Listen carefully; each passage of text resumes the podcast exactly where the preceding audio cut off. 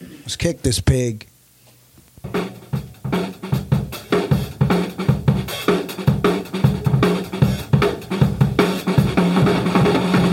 Good morning. Good morning. Thursday, June the 15th, June 15th. our morning take. That's the podcast you have found. My name is Frank Johnson. And I'm Abraham Lawrence, and we want you to get the movie in your head about these wonderful Bible stories. And Boy. we have a great one today. Man, we do. It's episode 114, talking about Rebecca um, being picked as Isaac's bride. Yeah, well, let's go back to the servant. His mind's got to be blown right now. Yeah, he's still not. He's thinking. I think he thinks maybe I should have said a little bit more because this is just too big, too much to be true. Hmm. Mm, prayer works. He learned something. You know, but he doesn't question it for long. It just shows that, yeah, because in verse 22, he goes ahead and gets off this ring. Uh, it's kind of heavy, half a shekel. Yeah. We know how much that is? No, I do not. I don't either. Who looked it up? We don't bother with the little things like that. Listen, there's a big gold ring, and uh, and two bracelets for Well, a what's, wrist. what's interesting in does it say Were the bracelets like handcuffs? what's 22 say in your version? 22 says, When the camels had finished drinking, the man took a gold ring weighing a half shekel and two bracelets for her wrists weighing 10 shekels in gold. See in the in the King James it says the man took a golden earring, which is interesting. How they I'll have to do some research on that to see the significance of earring. I do know or that the ring. slang for wrist bracelets are handcuffs. yeah So I wonder if he put her in some handcuffs, gave her a ring, and said, Taking you back. okay let's let's yeah, it's getting a Yeah, little yeah, crazy. Yeah, yeah, you're getting crazy. She does want to go, though. Of course she does. You think so? I think so. He says, Whose daughter are you? Please tell me, is there room for us to lodge in your father's house? And she says to him, I'm the daughter of Bethuel, the son of Milcah, whom she bore to Nahor. Again she said to him, We have plenty of straw and feed and room to lodge in.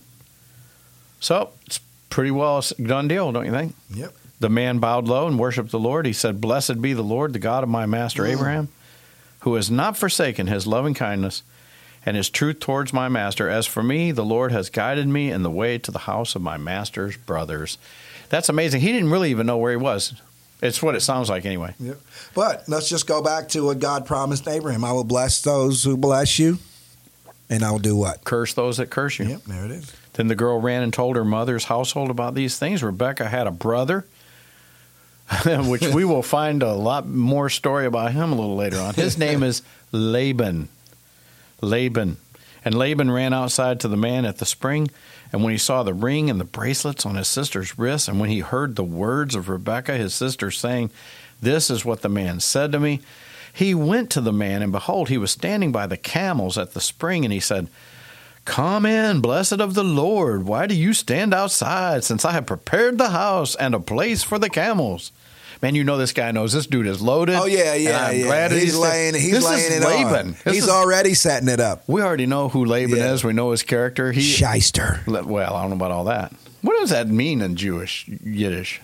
is that a bad word? No, it's just like a shyster is somebody who takes advantage. Rips of- people off. Yeah, 'cause well, Laban definitely does this that. is what I'm saying. so the man entered the house, and then Laban unloaded the camels, and he gave straw and feed to the camels, water to wash his feet, and the feet of the men who were with him. But when the food was yeah, set, so he had to see, like I figured, he couldn't have done that by himself.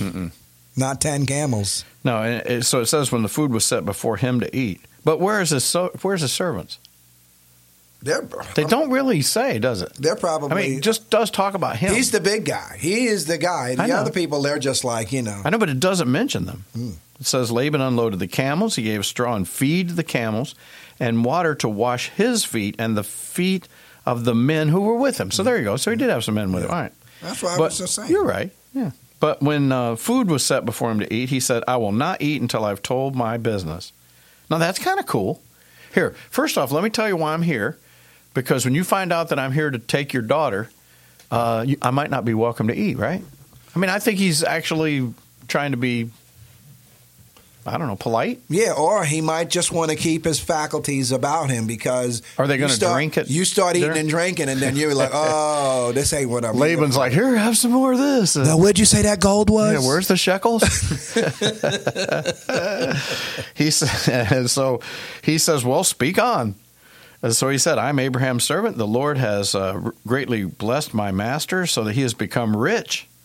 And he has And, given him, Laban, and Laban's eyes lit up. oh my, cha-ching, cha-ching, and uh, given him flocks and herds and silver and gold and servants and maids and camels and donkeys. Man, that sounds like a, uh, what's that guy that writes those uh, green eggs and ham? Oh, Dr. Seuss. Dr. Seuss. Oh my goodness, Yeah. you funny.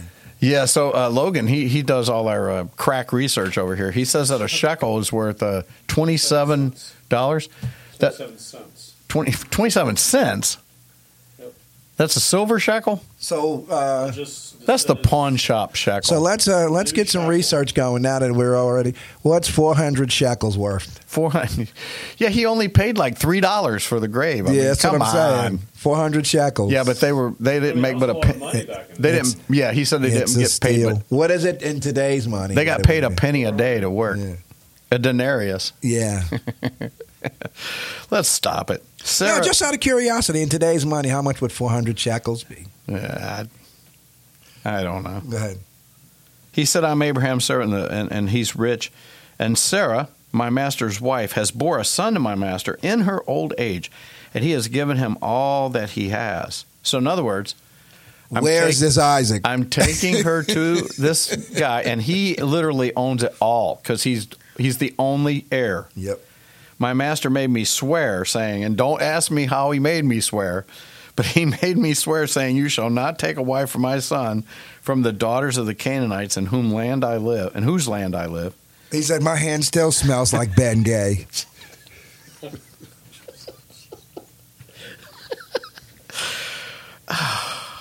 But you shall go to my father's house and to my relatives and take a wife for my son.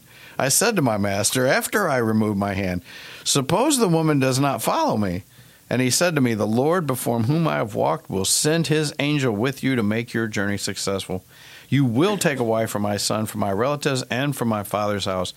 Then you will then you will be free from my oath when you come to my relatives. If they do not give her to you, you will be free from my oath. Now this is kind of important too because Wait a minute. Okay. In your version, does it really say that when I remove my hand? Of or course you just, not. I was about to say. hopefully people are reading along. Like, oh, that's not in my version. it's in the Frank Johnson. oh, my goodness. Yeah, no. You're really going. No, they don't talk about the hand anymore. Thank the Lord. Amen. But isn't it important though that he tells them that if you don't want to give me Rachel, it's really okay. I'm not going to get in any trouble. You're not going to get. It's just my oath will be done, and I can go back home in yeah, because peace. he, he literally did what he was told to do. That's all I. Yep. So God has shown me the woman. Yep. This is the woman. Yep. But it's still up to you what you want to do. Yep. So I came to the spring and said, O Lord, the God of my master Abraham, if now you will make my journey on which I go successful, behold, I'm standing by the spring, and may it be that a maiden who comes out to draw, and to whom I say, and of course he tells him the whole story of what he said.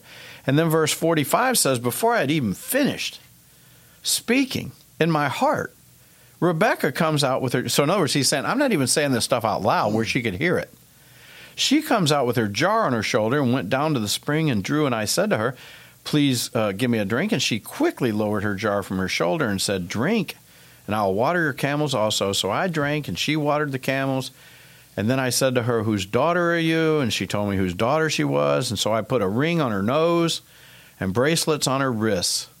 And I bowed low and worshiped the Lord and blessed the Lord, the God of my master Abraham, who had guided me in the right way to take the daughter of my master's kinsman for his son. So, Abe, you tell me what verse 47 says in the King James when we talk about this, whether it's an ear or wrist or I what put it is. the earring upon her face. So it's got to be a Well, that nose says ring. nose. Yeah.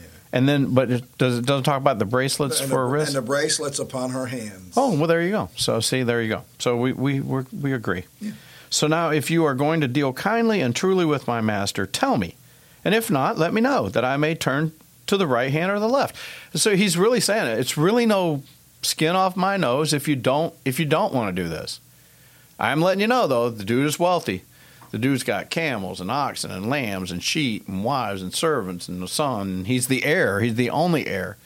But hey, but if you don't want to do it, eh, no big deal. Yeah. I'll just go on back home with my ten camels, my forty-seven cents worth of shekels. Yep.